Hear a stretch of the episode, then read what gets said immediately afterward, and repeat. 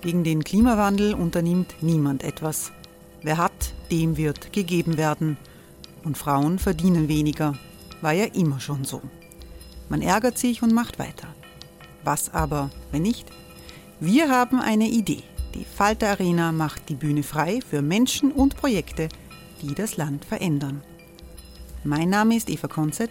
Ich leite das Politikressort im Falter. Und am Sonntag, den 26. Mai, veranstalten wir im Wiener Stadtsaal die nächste Falter Arena. Mit dabei unter anderem der ehemalige Politiker und Neosänger Matthias Strolz, Theresa Imre von Markter, Sonja Jöchtel von Love Politics oder Kari Ochsner von Ochsner Wärmepumpen. Machen statt jammern. Wir schauen uns an, wie das funktionieren kann. Kommen auch Sie vorbei. Alle Informationen und Tickets finden Sie unter falter.at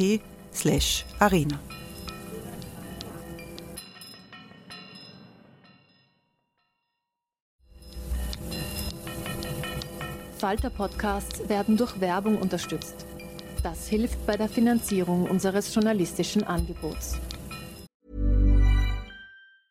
Hey, I'm Ryan Reynolds. Recently, I asked Mint Mobile's legal team if big wireless companies are allowed to raise prices due to inflation. They said yes. And then when I asked if raising prices technically violates those onerous two-year contracts, they said, "What the f*** are you talking about? You insane Hollywood ass."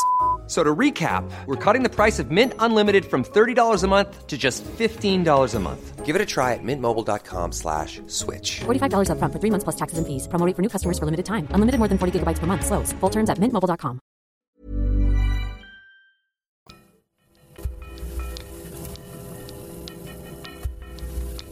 Falter Radio. Pamela Rendi-Wagner in einem Adjektiv ist. Eine taffe Frau, die sehr viel einstecken kann. Zaudern. Konsequent. Hans-Peter Doskozil in einem Adjektiv ist. Ehrgeizig. Poltern. Ich mag mich nicht selbst beschreiben, das sollen andere machen. Es gibt ja noch weitere zwei Kandidaten, die werden schon was finden für mich. Andreas Babler in einem Adjektiv ist. Engagiert. Dafür kenne ich ihn zu wenig. Und Andreas Babler, der wollte sich an dieser Stelle ebenfalls nicht selbst beschreiben. Wer steht in der Sozialdemokratie wofür? Wer steht hinter wem? Und warum könnte die Partei am Ende zerstrittener sein denn je? Diese Fragen haben wir uns in unserer Covergeschichte diese Woche gestellt. Wir, das sind meine Kollegin Nina Horacek und ich. Mein Name ist Barbara Todt und ich freue mich, Ihnen ein paar Antworten zu geben. Solche, die wir gefunden haben und solche, die wir in unseren Gesprächen mit den drei Kandidaten Pamela Rendi-Wagner, Hans-Peter Doskozil und Andreas Babler gehört haben. Sie haben es vermutlich mitbekommen. Die drei Kandidatinnen für die SPÖ-Spitze wollen nicht gemeinsam auftreten. Es gibt kein Triell, also keinen Dreikampf. Also haben wir sie getrennt voneinander interviewt und sind dafür nach Eisenstadt, Dreiskirchen und ins Wiener Parlament gefahren. Wir haben Fragen an alle drei gestellt, und zwar die gleichen, damit jeder die Antworten vergleichen kann. Eine davon, wie würden Sie Ihre Mitbewerber mit nur einem Adjektiv beschreiben, haben Sie zu Beginn der Sendung gehört. Und wir haben uns für jeden der drei dann auch noch zehn unangenehme Fragen überlegt. Von der Parteivorsitzenden Randy Wagner wollten wir etwa wissen, ob sie Vermögenssteuer zahlen müsste, wenn die von ihrer Partei geforderte Vermögenssteuer käme. Äh, ab einer Million? Nein. Und dann wollten wir natürlich auch wissen, wie es sich ausgeht, dass die Sozialdemokratie predigt, wie wichtig das öffentliche Schulsystem ist, die Kinder der Parteichefin aber eine Privatschule besuchen. Ich bin eine totale Verfechterin der Ganztagsschulen. Ich bin auch dafür, das ist eine meiner Forderungen, ähm, Ideen und Konzepte für die, für die nächsten Jahre, dass wir dringend ausbauen und zusätzlich 180.000 Ganztagsschulplätze für ganz Österreich ähm, brauchen und, und umsetzen sollten. Äh, wir sind damals, das war eine spezielle Situation, das ist jetzt auch schon wieder lang her, äh, mehr als zehn Jahre. Wir sind damals im Sommer äh, nach einem mehrjährigen Auslandsaufenthalt zurück nach Österreich gekommen. Damals waren die öffentlichen Ganztagsschulen noch viel weniger, als es heute der Fall ist, zum Glück. Ja, es gibt heute viel mehr. Ähm, und deswegen waren zu dem späten Zeitpunkt schon die öffentlichen Schulen so gut wie voll und ich musste darauf zurückgreifen. Hans-Peter Doskozil haben wir nach seinem Gespür für Vereinbarkeitsfragen abgeklopft, als wir wissen wollten, wie er auf die Idee kam, seine damalige Verlobte in seinem Landeshauptmannbüro anzustellen. Ich glaube, das ist jetzt schon sehr lange her. Das habe ich auch damals ausführlich beantwortet. Aber gleich gesagt, dass gewisse Überlegungen Fehler sind, man darf auch gescheiter werden. Und damit war das Thema erledigt. Ich glaube, ich habe das auch klar und deutlich artikuliert. Der Unterschied ist schon der und derjenige, und da würde ich schon äh, genau darauf bedacht nehmen, dass auf der einen Seite, will jetzt gar nicht auf, und Sie mir das in den Raum gestellt, auf andere mit den Finger zeigen, tatsächlich Geld geflossen ist und sehr viel geflossen ist und im anderen Fall nicht. Und Andreas Babler haben wir gefragt, ob es nicht völlig daneben war, dass er sich vor einigen Jahren als Bürgermeister selbst in seiner Gemeinde angestellt und dafür ein extra Gehalt kassiert hat. Er sagt dazu, ich war angestellt, ich habe mich nicht selber angestellt, ich habe das beendet. War sicherlich historischer Fehler, das nicht gleich und radikaler zu tun. Und äh, ich habe damals auch viel Geld von diesem gespendet und habe es schlecht kommuniziert, aber es war ein Fehler und tut mir bis heute leid. Aber bevor wir uns mehr aus unseren Interviews anhören, tauchen wir doch zuerst noch einmal ein in diesen Konflikt, fast schon ein politisches Drama, jedenfalls serienreif, das sich da in der SPÖ gerade abspielt. Um bei den roten Bruchlinien durchzublicken, muss man aber ziemlich weit zurückspulen, nämlich sieben Jahre, zum 1. Mai 2016. Pfiffe, Plakate mit der Aufschrift Rücktritt oder Parteitag jetzt. Der 1. Mai 2016 ging in die Geschichte der österreichischen Sozialdemokratie ein als Tag der Revolution. Eine Revolution gegen die Parteiführung. Die Rede des damaligen SPÖ-Chefs und Kanzlers Werner Feimann ging im Pfeifkonzert unter und kurz darauf trat er zurück. In diese schwierigen Zeiten Sieben Jahre später braucht es keine Plakate mit Rücktrittsaufforderungen mehr. Die Revolution gegen Parteichefin Pamela Rendi-Wagner ist schon auf halbem Weg. Seit 24. April und noch bis zum 10. Mai können die rund 148.000 Parteimitglieder der SPÖ darüber abstimmen, wen sie an der Spitze der Partei haben wollen. Bei einem Sonderparteitag am 3. Juni in Linz wird die Parteispitze dann formal gewählt. Es sind Primaries, also interne Vorwahlen wider Willen, die Burgenlands Landeshauptmann Hans-Peter Doskozil der Parteiführung quasi aufgezwungen hat. So etwas gab es noch nie. Wer glaubt, in der Politik geht es nur um Positionen, der irrt. Hier sind Persönlichkeiten mit großen Egos am Werk, die Verletzungen und Kränkungen sitzen tief. Wer auch immer am 10. Mai als Siegerin oder Sieger hervorgeht, muss jedenfalls eine Partei vor dem Zerreißen retten. Und das ist auch allen dreien bewusst. Was sagen die Kandidaten? Was würden sie als erstes ändern, wenn sie zum Parteichef oder zur Parteichefin gewählt werden?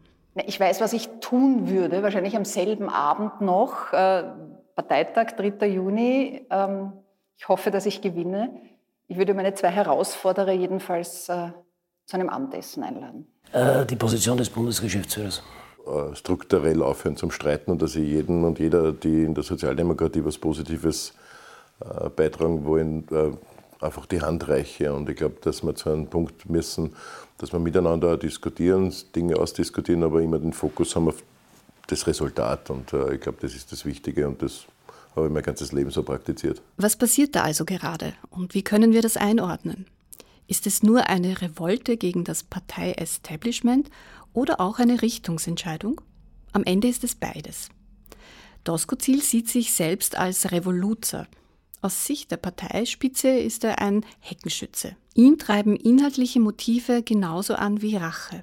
Geht es nach ihm, sollte die SPÖ seinem Beispiel im Burgenland folgen und sozialpolitisch nach links, in Migrationsfragen nach rechts rücken.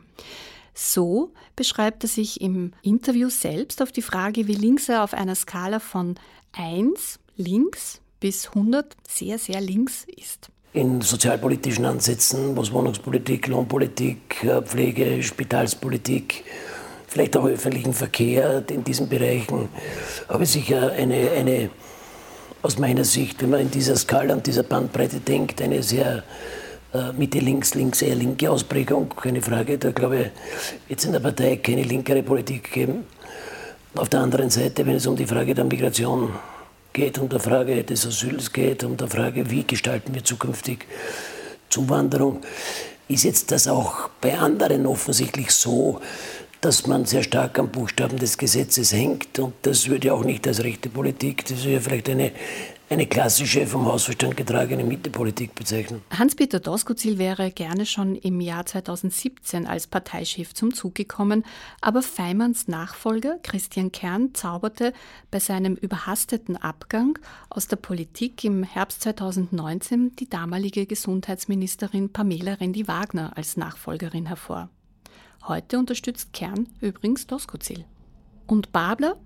Der ist derzeit mehr Trittbrettfahrer denn Chauffeur. Er nutzt den Moment, seine Vision der Sozialdemokratie bekannt zu machen, auch jenseits der Dreiskirchner Stadtgrenze.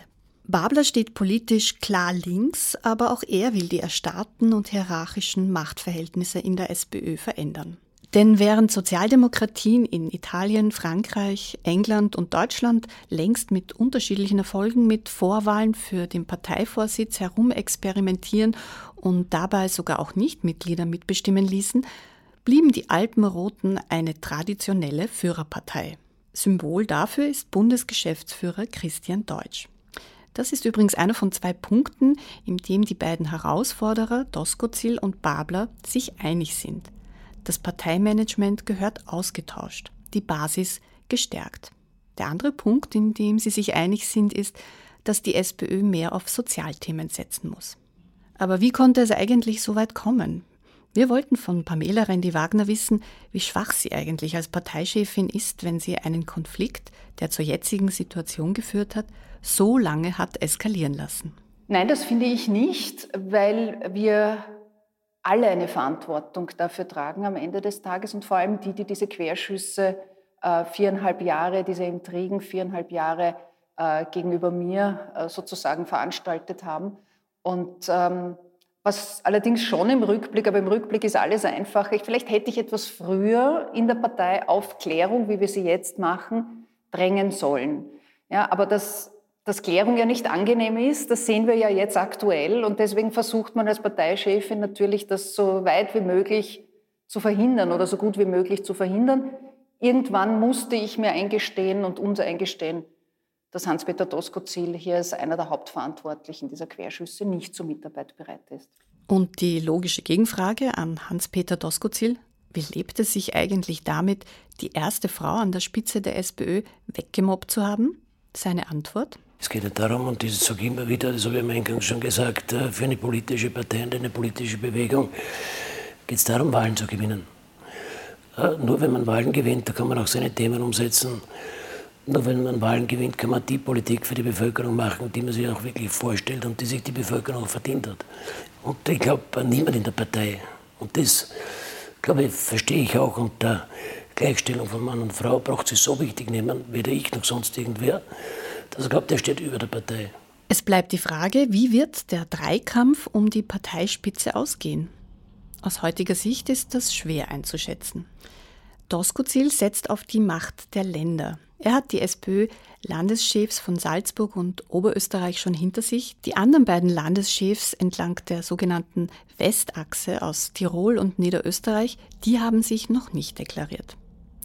Dazu kommen eine Reihe von Regionalkaisern wie der Linzer Bürgermeister und andere Bürgermeister aus der Obersteiermark, die Doskozil hinter sich weiß. Organisiert hat sie Doskozils designierter Bundesgeschäftsführer Max Lercher, der selber aus der Obersteiermark stammt.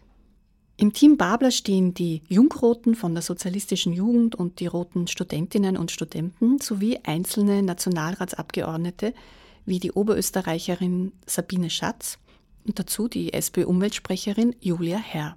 Dazu kommen so manche hochkarätige Gewerkschafter, Arbeiterkämmerer und viel Prominenz. Die Schriftsteller Robert Menasse und Michael Kohlmeier outeten sich genauso als Babler-Fans wie der Schauspieler Gregor Seeberg oder die Kolumnistin Elfriede Hammerl. Titelverteidigerin Randy Wagner setzt auf Altvordere, Frauen und Gewerkschaft. Alle ehemaligen Parteivorsitzenden, bis auf Christian Kern, der ist ja für Doskozil, haben sich für sie deklariert. Und dann gibt es hier noch eine Dimension im Kampf um die Parteispitze, die Frage des Geschlechts. Randy setzt ja stark auf die Frauenkarte, aber geht sich das aus? Vor allem, wenn bald alle neuen SPÖ-Landesparteichefs einen Mann als Vorsitzenden haben und es nur mehr eine Landesgeschäftsführerin gibt, nämlich in Wien. Wie sie es selbst sieht, wollten wir von Pamela Rendi-Wagner wissen. Gibt es einen antifeministischen Backlash in der SPÖ? Stimmt die SPÖ-Frauenorganisation äh, auch nachdenklich, diese Entwicklung? Äh, die Länder bestellen allerdings völlig autonom und selbstständig natürlich ihre Landesgeschäftsführerinnen oder Landesgeschäftsführer sowie ihre Vorsitzenden.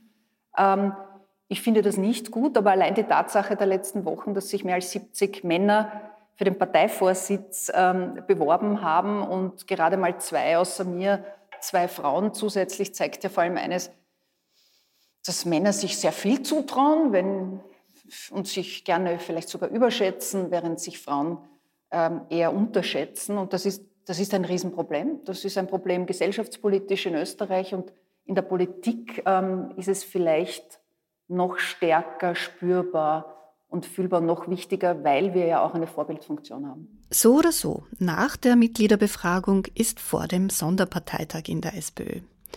Die Parteiregie sieht dreieinhalb Wochen Abkühlungsphase vor, zwischen dem Votum der Basis und dem offiziellen Gremium. In dieser Zeit könnten sich auch neue Allianzen finden, etwa zwischen Babler und Doskozil, oder ein weiterer Kandidat oder eine weitere Kandidatin auftauchen. Oder vielleicht auch die Debatte losgehen, ob es nicht klug wäre, Parteivorsitz und Spitzenkandidat zu trennen. Eine Option, die Doskozil mit der Nominierung von Christian Kern womöglich ansteuert. Eines ist sicher, auch nach der Entscheidung über die künftige Parteispitze wird es in der SPÖ durchaus produktiv weiter rumoren. Wenn Sie das Thema genauso interessiert wie Nina Horacek und mich, dann hören Sie hier wieder rein oder nehmen Sie sich ein Falter-Abo unter abo.falter.at oder kaufen Sie sich einfach nächsten Mittwoch den Falter. Wir bleiben an der SPÖ dran. Auf Wiederhören und bis zum nächsten Mal wünscht Barbara Todt.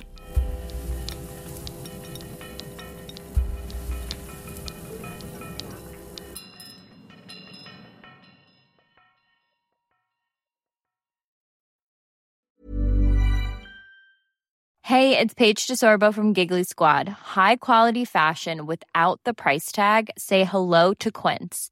I'm snagging high-end essentials like cozy cashmere sweaters, sleek leather jackets, fine jewelry, and so much more. With Quince being 50 to 80% less than similar brands. And they partner with factories that prioritize safe, ethical, and responsible manufacturing. I love that. Luxury quality within reach. Go to quince.com slash style to get free shipping and 365 day returns on your next order. Quince.com slash style. This message comes from BOF sponsor eBay. You'll know real when you get it. It'll say eBay Authenticity Guarantee. And you'll feel it. Maybe it's a head turning handbag, a watch that says it all jewelry that makes you look like the gem, or sneakers and streetwear so fresh every step feels fly. eBay gets it.